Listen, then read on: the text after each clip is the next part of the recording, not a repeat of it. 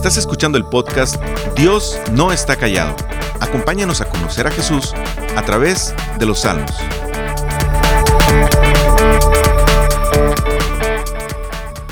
Hace muchos años, un rey hizo una estatua con su imagen y ordenó que toda la ciudad se inclinara ante ella cuando escucharan el sonido de los instrumentos musicales. No importa lo que estuvieras haciendo o dónde estuvieras, tenías que inclinarte para reconocer la grandeza y la majestad de este rey. Si no lo hacías, estabas condenado a ser metido en un horno de fuego ardiente. Sin embargo, tres jóvenes decidieron no hacerlo porque ellos reconocían que el único que merecía adoración era el Dios verdadero y no este rey. Así que un día sonaron las trompetas y todos los instrumentos y el, la ciudad entera se inclina, pero estos tres hombres quedaron de pie. Este rey entonces manda a que estos hombres sean echados al horno de fuego y en su ira ordena que el, este horno se caliente siete veces más de lo acostumbrado. Estos hombres, antes de ser introducidos, le dijeron al rey, no importa si morimos o no, no importa si Dios nos salva de esta situación o no, no nos inclinaremos ante la estatua.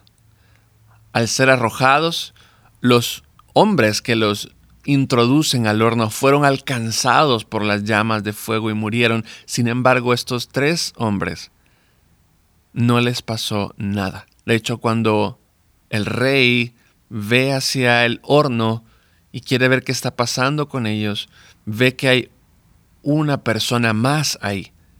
Habían metido a tres, pero él veía cuatro y dice que este cuarto era semejante al Hijo de los dioses, pareciera un dios, pareciera algo, algo más impresionante que un hombre cualquiera. Esta historia la puedes encontrar en el libro de Daniel cuando habla de Sadrach, Mesach y Abednego. ¿Qué lleva o qué hace que una persona pueda enfrentarse a una situación, por muy difícil que sea, con coraje y con valentía? ¿Qué hace que una persona pueda enfrentar la vida de esta manera sin importar lo que pueda venir? Inclusive diciendo, no importa si Dios me salva o no de esto, yo lo voy a enfrentar. En estos estudios de Salmos hemos estado hablando y profundizando que el pueblo que conoce a su Dios podrá adorarle de manera genuina y correcta.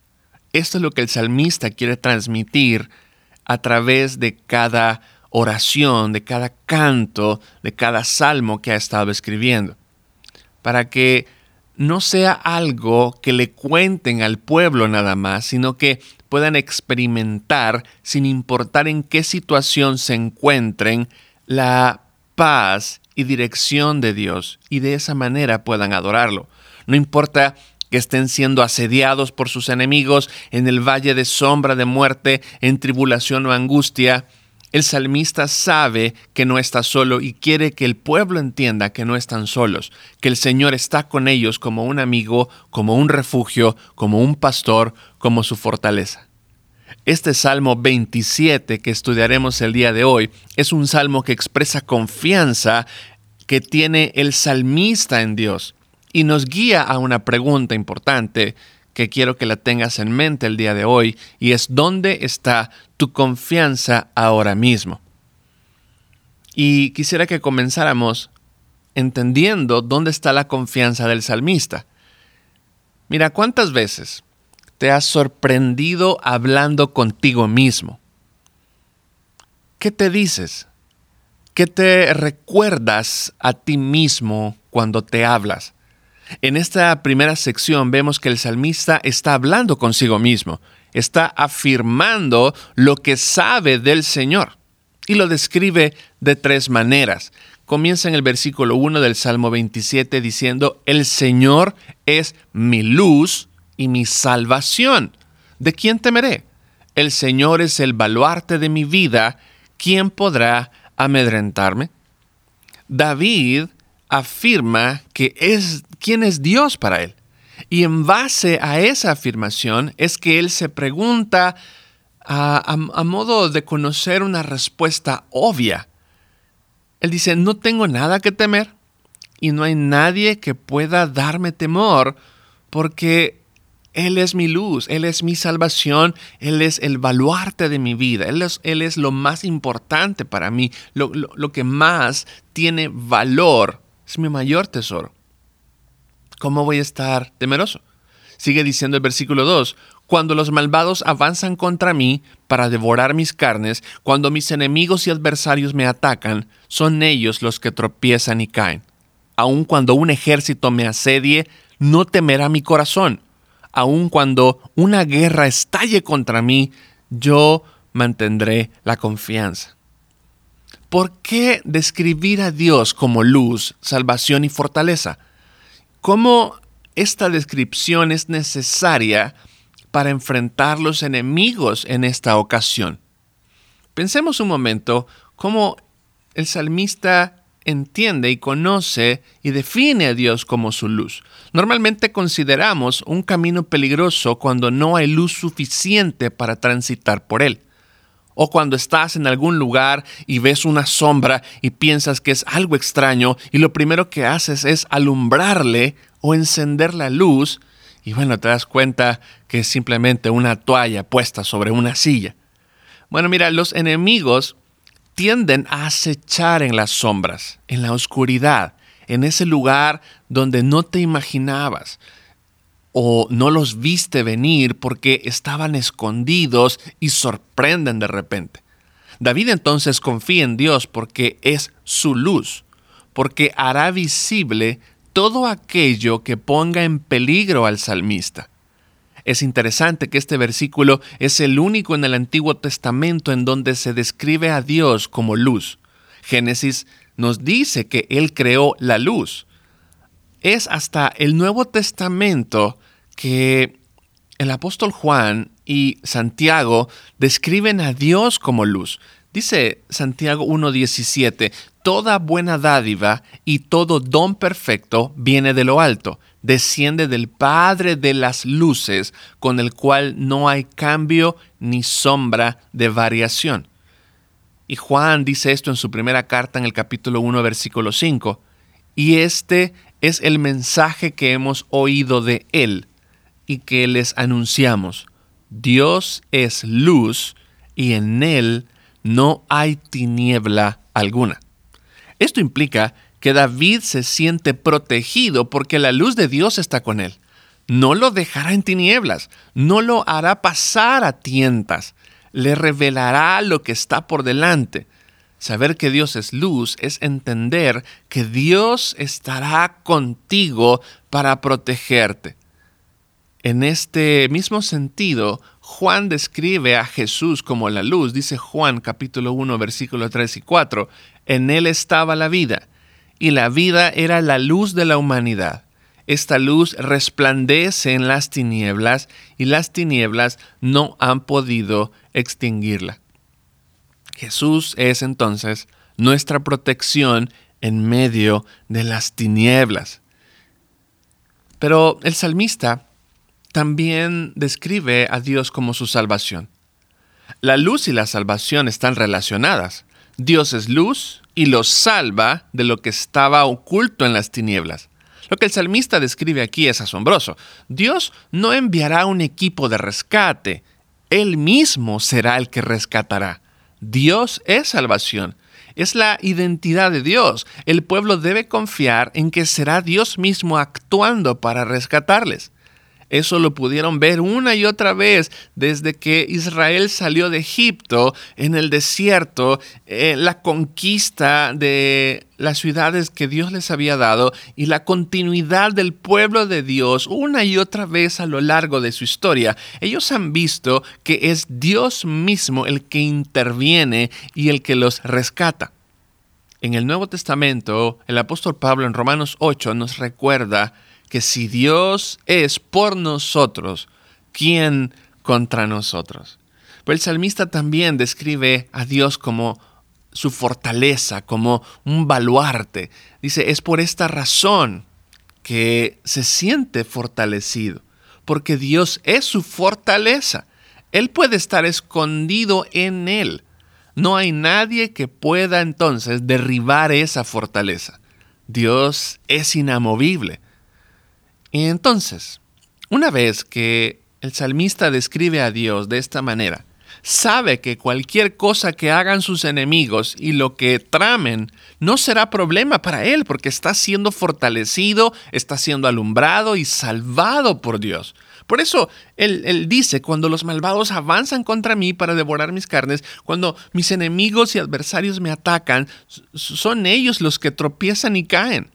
Aun cuando un ejército me asedie, no temerá mi corazón. aun cuando una guerra estalle contra mí, yo mantendré la confianza. En medio de todo este ejército de enemigos, David podría estar confiado entonces. Tú y yo pudiéramos decir, bueno, es entendible que David se sienta así porque era un rey, era un tiempo muy bélico en donde tenían que salir a batallas y guerras todo el tiempo, peligros de insurrección hasta de su familia. Entonces, pues, qué, bueno que Dios lo librará. Yo quizás eh, eh, estoy en paz con todos, no tengo enemigos ahorita, no hay nadie que me desee el mal y por lo menos pues no es algo que me quite el sueño devorar mis carnes no, es algo que, que implique que sus enemigos sean caníbales, sino que implica quizás calumnias o palabras en su contra. Nosotros hoy día tenemos múltiples enemigos que hablan en nuestra contra. Las palabras que dicen son tales que te llevan a cuestionar tu fe quizás, o a dudar de Dios, o a vivir en contra de Dios. Día a día más de lo que te imaginas. La cultura habla contra ti y contra Cristo. El mundo en general está en contra de la palabra de Dios. Estará en contra de entonces de la santidad de Dios y te dice una y otra vez cómo pensar, cómo hablar, cómo expresarte, cómo vivir de acuerdo a este mundo y no de acuerdo a la palabra de Dios. De manera tan sutil y en las sombras, cuando no te percatas, de repente caes en sus trampas y eres presa del odio, del rencor, de la amargura, de la desesperanza, del temor. En lugar de perdonar, abrazas tu orgullo. En lugar de confiar en Dios, confías en tus fuerzas. En lugar de amar la voluntad de Dios, amas y te deleitas en lo que este mundo te ofrece. Has creído las mentiras del padre de la mentira que dice en tu contra te, sientes miserable, sientes que Dios no te ama, sientes que eres el peor cristiano o, la peor persona, en vez de correr al Señor, te alejas de Él. Pero podemos estar confiados porque en medio de todos estos ataques, la palabra de Dios es lámpara que alumbra nuestro caminar. Nos revela la voluntad de Dios. Dios revela lo que Jesús ha hecho para salvarnos, dirige nuestro corazón a la verdad y podemos descubrir la mentira. Todos los enemigos quedan al descubierto porque la luz de la palabra de Dios los ha sacado a luz. Entonces, al ver el hoyo por, eh, que está por delante, podemos esquivarlo, podemos evitar caer en él podemos ver la verdad de Dios y ver la mentira del enemigo y entonces aferrarnos a lo que es verdadero y caminar sin temor a pasar, eh, a pesar del peligro que nos acecha diariamente.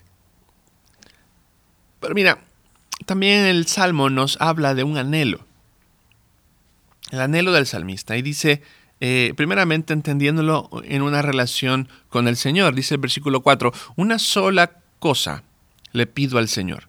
Y es lo único que persigo, habitar en la casa del Señor todos los días de mi vida para contemplar la hermosura del Señor y recrearme en su templo.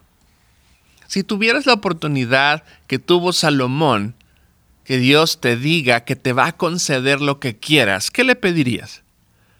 Que se acabe la pandemia, que ya no haya más virus, o que te dé mejores finanzas, que restaure tu familia, que te garantice el éxito de tu negocio, que te dé salud, que te permita ver crecer a tus hijos y a tus nietos, la paz mundial tal vez, salir de las tinieblas en donde te encuentras ahora quizás. Mira, el salmista dice que lo único que pide y persigue es habitar en la casa del Señor todos los días de su vida. ¿Será que quería mudarse a vivir a la iglesia, al templo? ¿Quería ser el que cuida ahí en el, templo donde Dios habitaba? Mira, veíamos en el estudio pasado que estar en la casa del Señor implica estar en medio del pueblo de Dios. En este salmo, la casa del Señor hace alusión al lugar donde reside la presencia de Dios con su pueblo. El hecho que David se sienta seguro, confiado por la luz, salvación y fortaleza del Señor en medio de sus enemigos, es porque ha experimentado a Dios de manera relacional. Mira, tristemente hay muchos cristianos que conocen mucho de Dios, sin embargo no lo experimentan día a día. No tienen una comunión íntima con Él. Dios es conocido, pero a la vez es tan lejano, como el que sabe quién es su estrella favorita, pero nunca ha platicado con ella. Es interesante como, por ejemplo, las agencias de viaje te dicen, mira esta ciudad tan bonita, mira eh, eh, este, esta cabaña, mira este hotel, mira eh, este lugar donde puedes estar. Y tú le puedes preguntar a la persona y, decirle, oye, cuéntame más, platícame más del lugar. Pero quizás el que te está vendiendo el viaje no tiene ni idea de ese lugar. Solo conoce información por, los, por las fotos, por los eh, por los trípticos que le envían, pero quizás nunca ha estado ahí. Te puede garantizar paz y tranquilidad en tu viaje, pero quizás él nunca lo ha experimentado. Y muchas veces así somos nosotros. Conocemos algo de Dios, sabemos algo de Él, pero quizás no hay una relación con Él. Dice el apóstol Pablo en 2 Corintios 3:18, así todos nosotros que con el rostro descubierto reflejamos como en un espejo la gloria del Señor somos transformados a su semejanza con más y más gloria por la acción del Señor, que es el Espíritu. Y dice también Filipenses 3:8, es más, todo lo considero pérdida por razón del incomparable valor de conocer a Cristo Jesús, mi Señor. Por Él lo he perdido todo y lo tengo por estiércol, a fin de ganar a Cristo. Ganar a Cristo no solo es reconocer que es tu Salvador, es estar dispuesto a no tener nada, pero saber que con Él lo tienes todo. Y este es el anhelo del salmista. Y él sigue diciendo en el versículo 5, porque en el día de la aflicción Él me resguardará en su morada, al amparo de su tabernáculo me protegerá y me pondrá en alto sobre una roca. Me hará prevalecer frente a los enemigos que me rodean, en su templo ofreceré sacrificios de alabanza y cantaré salmos al Señor. David enumera las bendiciones de disfrutar de la presencia de Dios. David no dice las bendiciones que hay fuera de Dios. Alejado de Él solo hay desolación y miseria, que que en las sombras eh, habrá, trampas y ahí caeremos. Pero eh, en todo momento la presencia de Dios es su lugar seguro. Ahí hay refugio, protección, en la comunión con, con esta roca donde sus pies pueden estar firmes. E, e, es en su presencia que puedes hacer frente a los enemigos. ¿Cómo conoces al Señor? ¿Cómo te relacionas con Él? Bueno, la Biblia nos dice que es por medio de su Espíritu Santo a través de su palabra. Es por ahí donde Él se revela y te dice todo lo que necesitas saber para cada momento de tu vida.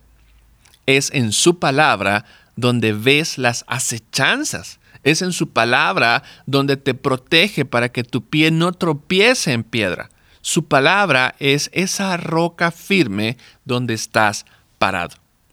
Al conocer al Señor, es cuando puedes alabarlo por su salvación y es entonces cuando sabes a quién ir en cualquier momento porque lo conoces. Y en tercer lugar, podemos ahora ver, después de que el salmista anhela y conocemos el anhelo del salmista, después de que él se dice de todo lo que conoce de Dios y se lo recuerda a sí mismo una y otra vez, hay un clamor que él expone acá. Y dice el versículo 7, Oye Señor mi voz cuando a ti clamo, compadécete de mí respóndeme. El corazón me dice, busca su rostro. Y yo, Señor, tu rostro busco. No te escondas de mí, no, no rechaces en tu enojo a este siervo tuyo, porque tú has sido mi ayuda. No me desampares ni me abandones, Dios de mi salvación. Aunque mi padre y mi madre me abandonen, el Señor me recibirá en sus brazos. Guíame, Señor, por tu camino, dirígeme por la senda de rectitud por causa de los que me acechan. No me entregues al capricho de mis enemigos, de mis adversarios, pues contra mí se levantan falsos testigos que respiran violencia. La oración se compone de dos partes. Primero, eh, él sigue enfatizando que no podrá soportar el mal que atraviesa si Dios no está con él. Esto no indica que Dios esté yendo o que Dios lo ha abandonado. Es una afirmación que la comunión con Dios es lo que lo mantendrá salvo. Porque con Él a su lado podrá ver esa luz resplandeciente que le muestra a sus enemigos, que le da la salvación y que lo fortalecerá. Es Dios mismo en el corazón del salmista que le dice, busca mi rostro, búscame. Es decir, busca mi comunión. No busques la resolución del conflicto busca mi rostro, busca mi presencia. Jeremías 29:13 dice, me buscarán y me encontrarán cuando me busquen de todo corazón. compara entonces que aunque las personas más importantes para su vida no estén con Él, Dios nunca lo abandonará. Esa comparación que un padre o madre te dejen muestra la calamidad y herida que puede ocasionar sentirse solo. Las personas más importantes de tu vida pueden no estar. Pero desde esa miseria, la presencia de Dios será suficiente. Este salmo está dando a entender que estar en comunión con el Señor no te hace evitar el camino del sufrimiento y dolor que causa este mundo Habrán momentos de mucha intensidad difícil y dolorosa por la que cualquier creyente atraviesa. Pero en medio de esos momentos complicados, lo que Dios te dice es, busca mi rostro, porque no te voy a dejar. Busca mi comunión, porque estaré contigo. Y entonces el salmista nos muestra la esperanza, versículo 13, pero de una cosa estoy seguro, he de ver la bondad del Señor en la tierra de los vivientes. Aquí no dice que la prueba ha pasado, dice que verá la bondad de Dios en medio de la dificultad de este mundo. Al mismo tiempo apunta a que en la eternidad la bondad de Dios será consumada para nosotros y que la verdadera tierra de los vivientes es allá en la eternidad. Job lo anticipó de esta manera. Job 19:25 dice, yo sé que mi redentor vive y que al final triunfará sobre la muerte, y cuando mi piel haya sido destruida, todavía veré a, a Dios con mis propios ojos. Yo mismo espero verlo. Espero ser yo quien lo vea y no otro. Este anhelo me consume las entrañas. Sabes, todos nosotros estábamos alejados de Dios sin salvación, sin esperanza, sin fortaleza, sin luz. Sin embargo, Jesús vino y se hizo carne, y por medio de él Dios nos adoptó como sus hijos para no estar solos, sino para gozar de una intimidad hermosa con él. Él nos dio eh, ese traslado de las tinieblas al reino de su amado Hijo y ahora resplandece sobre nosotros la luz de la verdad. Cada día podemos experimentar la bondad de Dios en este mundo y anticipar esa bendición y, hermosa bendición, de hecho, y, y certeza que veremos la bondad del Señor en todo su esplendor allá en la eternidad. Esa es la motivación que tú y yo necesitamos día a día. En medio de este mundo lleno de dolor, podemos experimentar su paz y te recuerda, y en la eternidad esa paz será inagotable será disfrutada en su máximo esplendor. Por eso el versículo 14 dice, pon tu esperanza en el Señor. Ten valor, cobra ánimo, pon tu esperanza en el Señor. ¿Es ahí donde está tu esperanza ahora? ¿Tus ánimos dependen de Él o de tus circunstancias? Cuando a alguien se le ha ido el apetito, indica un problema en su cuerpo. Si alguien no anhela la comunión con Dios, indica un problema en su alma. Si tu esperanza no está puesta en el Señor, si no le anhelas, hay un problema que necesitas atender con urgencia. La luz necesita resplandecer sobre ti. Hoy es un buen día para venir ante Él y pedirle misericordia y arrepentirte por no desearle, por no esperar en Él. Y reconoce hoy delante de Él que lo necesitas, para que Él sea tu luz, tu salvación y tu fortaleza. Gracias por escucharnos. Para más información sobre este ministerio, puedes entrar a www.noestacallado.com. También puedes encontrarnos en Facebook, Instagram y YouTube